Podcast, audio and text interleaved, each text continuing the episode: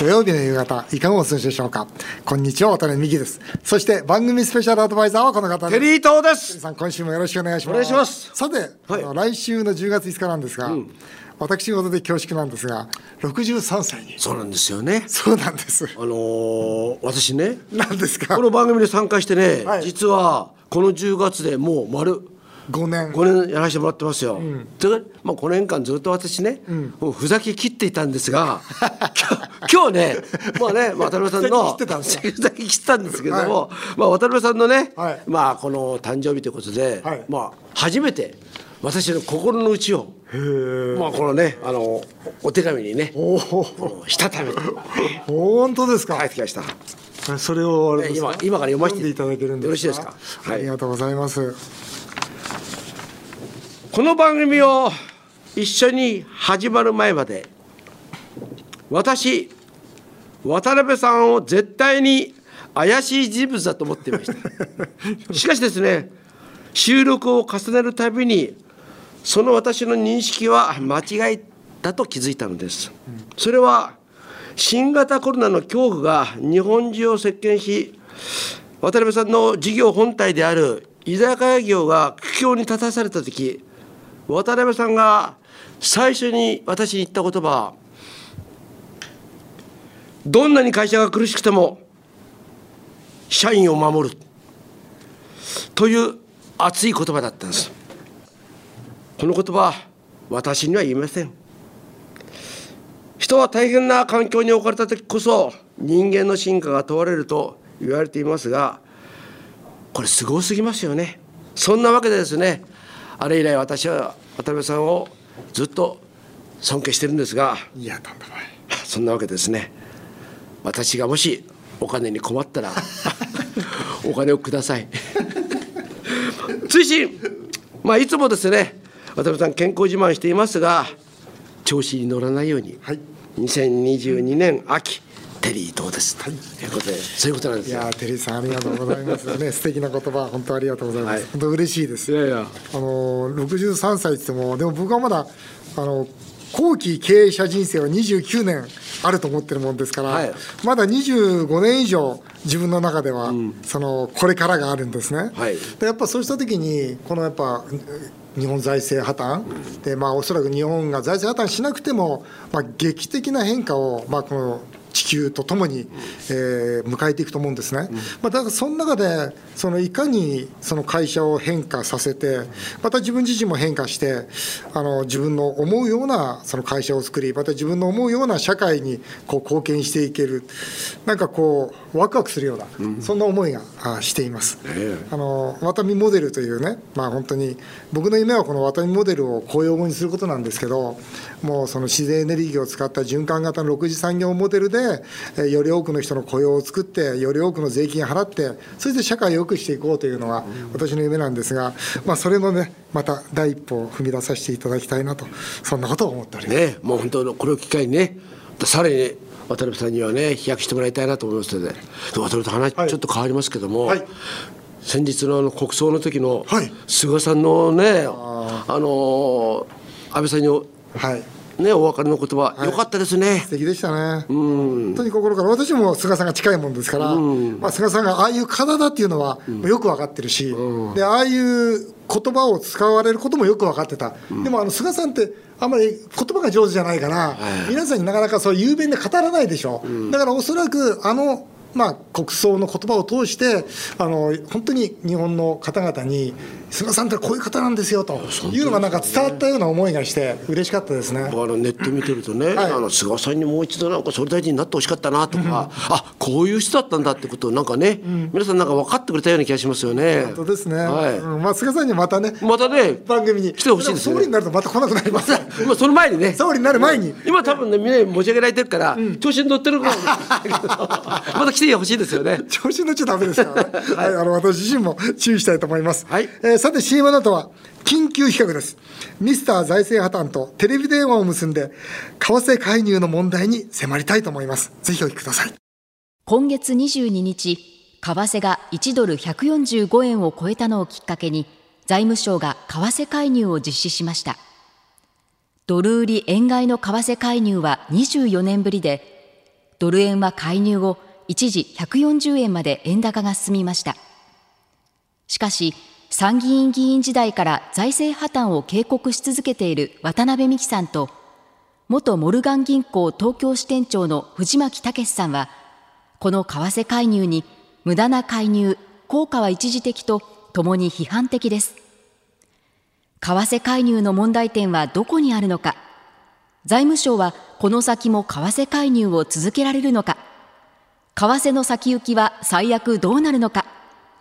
気になるテーマに緊急企画で迫っていただこうと思います。え財政破綻を警告し続けるこの番組です、えー、大きな出来事として先週財務省が為替介入を行いましたそこで、えー、緊急企画です為替介入の問題点を取り上げていきたいと思いますということで急遽ミスター財政破綻こと元参議院議員で伝説のリーダーであります藤巻武さんとテレビ電話でつながっております、えー、藤巻さんもしもし？はい、よろしくお願いいたします。はい、すいません、今日もよろしくお願いします。お願いします。はい、えー、まさかの為替介入ということなんですが、この岸田総理、はい、えー、財務省はなぜこの為替介入に踏み切ったんですかね？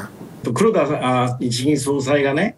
えー、会見をやってて、えー、金融化を続けるとおっしゃった途端にですね、はい、146円近くまで円安が進んでっちゃったんですよね。はいはいはい、それで、えー、これじゃどうしようもないということでね、はいまあ、あの、普通の人はやってもしょうがないと思うんでしょうけど、うんうん、政治的な圧力があったんでしょうね、きっとね。うん、何かやんなくちゃいけないということで、財務省がやらざるを得なかったということだと思います。まあ、財務省も確かに、あの、為替介入を経験してる人ほとんどいます、なくいなくなっちゃったんで、うん、その効果がないっていうことは実感できないかもしれませんが、きっと頭の中ではきっとでき、あの、介入は効かないんだろうなと思ってたと思うんですが、うん、きっと政治的圧力でね、何かやらなくちゃいけないということで、やっちゃったということじゃないかと私は思ってますけど。なるほど。これ、円売りですか、ならばその原資がね、まあ、いくらでもあるわけですよ。はい、でも、はい、ドル売りの場合には、ドルは限界があるじゃないですか。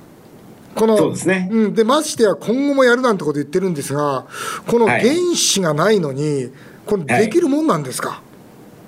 あの原子がないからこそ私は、あやるぞやるぞって言ってる時がね、はい、えー、よくて、えー、やっちゃったらおしまいだよということはそういうことだったんですけれども、うん日本はドルをするわけにいきませんから、円と違ってね。だから持ってる外貨準備しかその原資がないんですけれども、うん、外貨準備の大半はですね、えー、米国債なんですよ。それも長期の1年以上の。アメリカ国債ですよね、はい、実際には。はい、よくわかります。はい、はい、で、これを売っちゃうとね、アメリカの長期金利が上がって、そうですね。えー、帰ってまで日米金利差が開いちゃうということで、うん、でドル高円安になっちゃうという、行ってこいのことになっちゃいますし、うん、えー、あえて言うならば、外貨預金しかないんですね。うん、あの、私は金融マンの頃には、大体民間の外資系金融機関に預けドルを預けてたんですけど、はい、あ今は中央銀行とかね、きっと法銀なんかにも預けてるんじゃないかと思いますが、まあ、預金なわけですよ。うん、それも定期預金なんですね、基本的にはね。あの特に民間に対する6ヶ月とか1年間のね、えー、まあ、解約するるとペナルティも取られるでしょうし、他の中央銀行に預けてる分はそれはないとは思うんですけども、そういうことを考えるとね、かなり限定的な資源しかないわけですよ、原資しかね。まあ、あの、マスコミによって3日間ぐらいだろうというふうに、マーケットは推測してるらしいんですけれども、まあ私もせいぜいそんなものかなと。この前22日には3兆円もやりましたからね、これ、あの、1日の介入額としてはものすごいでかい金額なんです。今まであの、一番でかいい金額ですね。うんうん、そそれでまあ一時的に、ほんの一時的に146円近くから140円台まで落ちたという、たった6円でね。それで、金曜日の欧米時間では7割、8割戻っちゃって、うん、えー、もうあまた、ほぼまた145円ということではね、これ、何のためにやってたのかなと、やっぱり効果なかったねと思わざるを得ませんよね。もうそもそもこのアメリカ国債売るというのも無理があるんですが、この、はい、仮にアメリカ国債全部売れたとしてもですよ、この平均取引額の3日分ぐらいしかないわけですよね、これね。185兆円でしょ？日本が持っている外貨預金っていうのは。そうですね。ねだからこれ、何のための介入なのかと、でもその場合には、今までその協調介入っていうのは、そのまあアメリカも同意してくれると、で日本とアメリカと同時でやると。いうことにおいては、効果がある程度あるとは思うんですが、今回、アメリカは参加してないんですよね。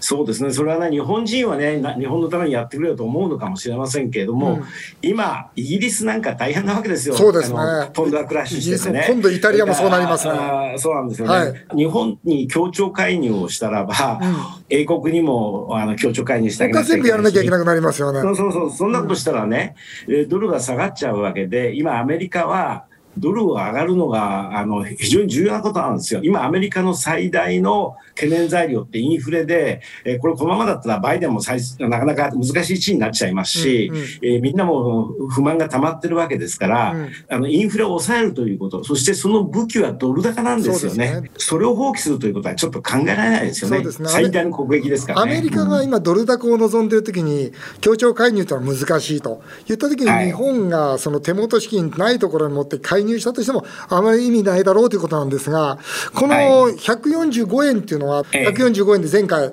介入したもんですから、これ、145円を超えてくるっていうのは、どんな見通しですか、えまず超えてくると思うんです。で、その時にね、今、あの、皆皆さんがその介入にばっかり日本人が目を向けてる間に、うん、アメリカの金利がどんどん上がってきちゃったんですよ。10年もの金利上がってますね。ね上がってますね。はい。はい、もう4%越すんじゃないかと。あの、はい、介入する前に3.6とかそのぐらいあったと思うんですけど、うんうん、もう4%越しそうなわけで、そうですね。えー、それがまだママーケットにこう織り込まれてないわけですから、うん、145円を突破した途端にですね、私はドル高走ると思うんですよ。150円ぐらいまでストーンといっちゃうんじゃないかなという気はしてますよね。うん、であのやっぱりヘッジファンドがね、うん、えー、かなり飛行これから挑戦すると思ってるんですよ。今確かにイギリスの方に儲けようと思ってるかも、ポンドで儲けようと思ってるかもしれませんけど、それが一括り来ると、次はあのドル円で来るんじゃないかなと思いますね。これでもまた為替介入入りますでしょ。だって、そのままほっとけないですもんね。まあはい、うん、ちょっとは入る可能性がありますけれども、うん、私の経験からしてもですね、やっぱり一番最初の介入が効いてね、うん、だんだんだんだん効かなくなって、今度は逆にですね、最後には介入した途端に今度はドルが跳ね上がっている状況になると思うんですよ。だから、もう1回目の介入であれっぽっちしか効果がなかったですから、うん、2回目、3回目はどんどん効果が薄くなって、最後にはもう買い遅れた人とか、一応、為替介入と一緒にドル売っちゃった人がね、一緒になっても、買いまくるんじゃないかと思うんですよね。雪崩、を切ったようにね、うん、なるようになると思いますね。可能性が十分ありますね、うん、これ本当にこのままいけば、そのハイパーインフレとか、その円安が底抜けるとかいうことになりかねないもう状況に私はあると思うんですが、うん、そうですね。きっかけっていうのは、藤巻さん、どんなものだと思います？あのきっかけは、その前にね、はい、やっぱりあの金利差で、えーと、ドル高上がると思って、みんな、マーケットとか新聞とかマスコミ、みんなそういうところ見てるんですけど、はい、私はね、もっと大きいドル高円安の圧力っていうのは、はい、あの QT 対 QE、すなわち、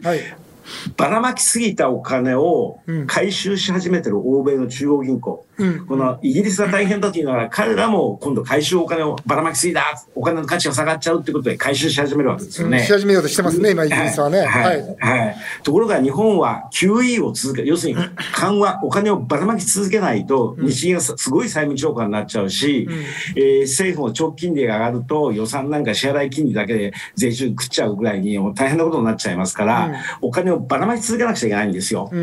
で、それはあの QE っていうわけですけど、欧米は引き上げる QT、だから QT のお金と QE のお金、回収されるお金とばらまき続けられるお金はもう価値が全然違ってくると思うんですよね。その差の方がですね、今マーケット全く注目されてませんけれども、その方が円安ドル高の圧力としては極めて大きいと思うんですよ。だからそういう意味でね、ドル高円安がすると思うんですけれども、さっきおっしゃったその、渡辺さんのご質問に対する答えで言えばね、あのきっとね、どこかの時点で日銀の債務状況が悪いっていうことを、外資系の審査部がね、認識して、どっかが見つける。で、日銀、うん、日銀から撤退、うん、要するに日銀当座金を撤退ってことになると思うんですよ。うん、これが起きたら一晩でアウトですね、日本ハイパーインフレで。みんな撤退してっちゃうあともう一つその、はい格付けが落ちるというような見方もあるんですが、この、ね。はい、国債の格付けが例えば BBB プラスに2024年になるんじゃないかという一つの見方もあるんですが、はい、そうなった時とか、そういうことってないですか？それも十分可能性ありますよね。それで、特に格付け期間はね、遅れちゃって、はいうん、例えば外資系の審査部が日銀当座金を閉鎖して、うん、えー、みんな日本がガタガタになったら格付け事件何やってたっていう話になっちゃいますからね。ねそうですよね。格付け期間が。彼らも、うん、彼らも戦々恐々じゃないですかね。他の格付け権が下げないとかね、下げないかとか、外資系金融機関が日銀に罰をつけないか、ペケをつけないかっていうことを今、ビクビクしながら見てるんじゃないかと私は思ってますけどね。そうですね。だから本当どこにその地雷があるか分からないというもう状況だと思うんですが、すね、リスナーからですね、はい、本当にあの、ミスター財政破綻の藤巻さん大変人気がありまして、たくさん質問来てます。あの、ざっとバッと言ってください。まず、下町のバベットさんです。藤巻さんに質問です。えー、世界のヘッジファンドは今、日本国債や日本円でどう儲けようとしているのですか？私も儲けたいんです。という内容ですが、どう儲けようとしてるんですか？両方ともですね、はい、円も日本国債も売って儲けようとしていると思うんですね。うん、それは1992年のソロスがイギリス中央銀行に勝った時と同じスキームっていうか考え方なんですけど、うん、損してもね、たかが知れてるわけですよ。例えばドル円で言えば、まあせいぜい円が買われたって140円ぐらいかなと。介入でさえあれしかなかったんだから。そうですね、だから損はあの限られてるし、えー、そだけどあの145円破ればものすごく円安ドル高が進む可能性170円180円、うん、200円1000円っていくかもしれない、大儲けなわけですよ、うん、損は限定されてて大儲け。でこれだったらやっぱり勝負しますよね普通はね。ヘッジファンドなんか特にね。それから国債も、はい、うん、国債もそうですよね。あの、まさか長期金利はこれからね、マイナスになるなんてことないんで、で、今一生懸命、その、日銀が0.25%上がらないようにしてるんですけど、うん、これがもう力尽きたらもうすっ飛んでいっちゃいますよ。1%、2%、3%、5%ってね。これ、あの、長期金利が上がるってことは、国債を売ってれば大儲けですから、これも同じでね、損すればすごい限定的、儲かれば大儲け。はみんな考えてると思いますね。ヘッジファンドは普通マーケットに精通してる人だったら。そうですか。あの、まず下町のパフェットさんにはとにかく売りでまずポジション取ってるということで、うん、答えていきたいと思います。はい、えー、奈良市主の立花さんです。えー、信用金庫勤務してます。アメリカ経済の先行きはどうなるでしょうか。うん、FRB が来年にも金利の引き上げをやめた瞬間に円高が進行するという予想がありますが、それは本当ですか？という内容です。あの、アメリカ経済はかなりこれからあ停滞すると思います。ただ間違えちゃいけないのは、はい、インフレを抑えるためにアメリカの中央銀行は景気を悪くしたいわけでね。はい、それがまあリセッションになるかもしれないし、まあ、ギリギリリセッションにならない、まあ、要するにプラスの成長を続けるのかもしれませんが、はい、たとえマイナスになってもそれが目的ですから、はい、からその景気がマイナスになったなったからといってですね、えー、急にその金融緩和をまたやり始めるなんていうことはまず絶対しないと思います。うん、えー、それはやっぱりそんなことをしたらまたインフレでまた同じ間違いになっちゃいますから、ね、あのかなり景気を悪くする。それが目的なんで、うん、えー、だからといって緩和にまだ方向転換するということは当面考えられないと思います。それよりもですね私はやっぱりあの1900 1980年のサタデーナイトフィーバーみたいなこと、お金を回収することは大変だということで、はい、えー、直金利はとんでもない。まずはお金を回収しなくちゃいけない。金利が暴騰しても景気が悪くなってもしょうがないということで、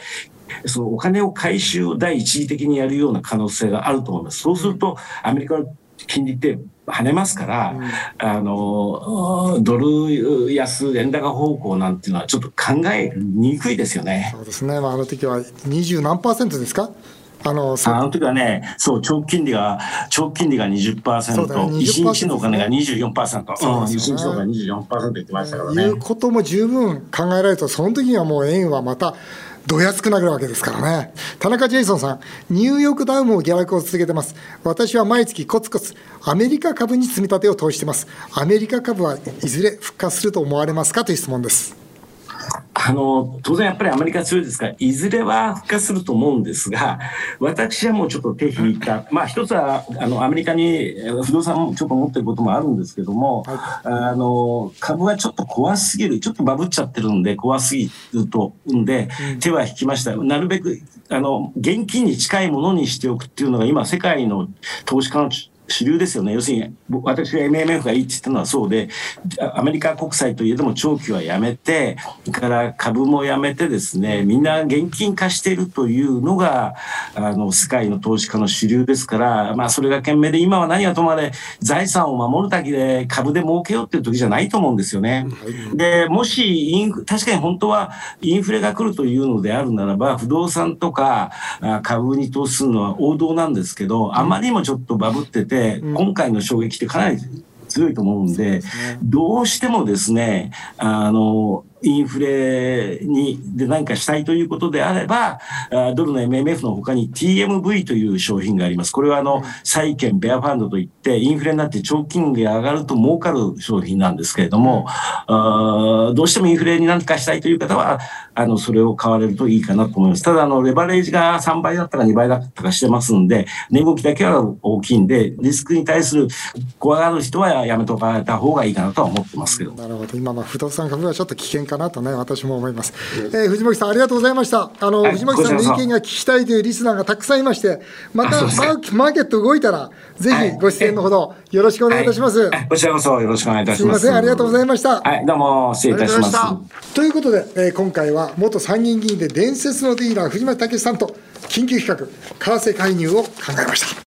さあ、続いてはメールを紹介させていただきます。えー、タマプラザの秋吉久美子さん、出ました。えー、渡辺さんは財政破綻の話をすると、夢中で生き生きしているように感じます。本当だよね。別にさ、本当なんかさ、おかしいや。破綻だっていうのにさ、生き生きしてる。人の不幸は好きそうなタイプだよね。いや、本当違う。僕は人の不幸は本当に自分の不幸だから。だけどね、うん、でも財政破綻、確かにあれだよね。気合入っちゃうんだよね。もう今もニコニコしてるじゃん。財政破綻って言うとニコニコする。おかしいんだよな。えーー、もし誕生日の夜を過ごすとしたら藤巻さんと美女どちらと過ごしたいですか？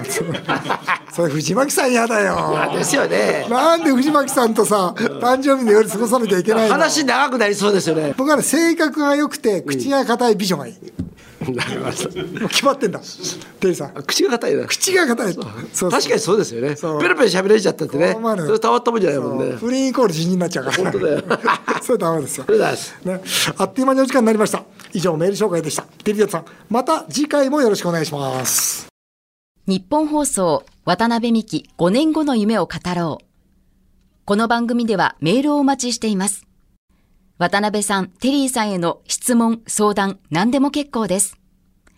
メールアドレスは、夢5アットマーク 1242.com 夢5アットマーク 1242.com メールを読まれた方には、ワタミとテリー伊藤さんが組む唐揚げの天才のオリジナルステッカーをプレゼントします。この番組は放送終了後、毎週、ポッドキャストでもお聞きいただけます。詳しくは番組ホームページをご覧ください。渡辺美希5年後の夢を語ろう。この後も素敵な週末をお過ごしください。お相手は渡辺美希でした。あなたの夢が叶いますように。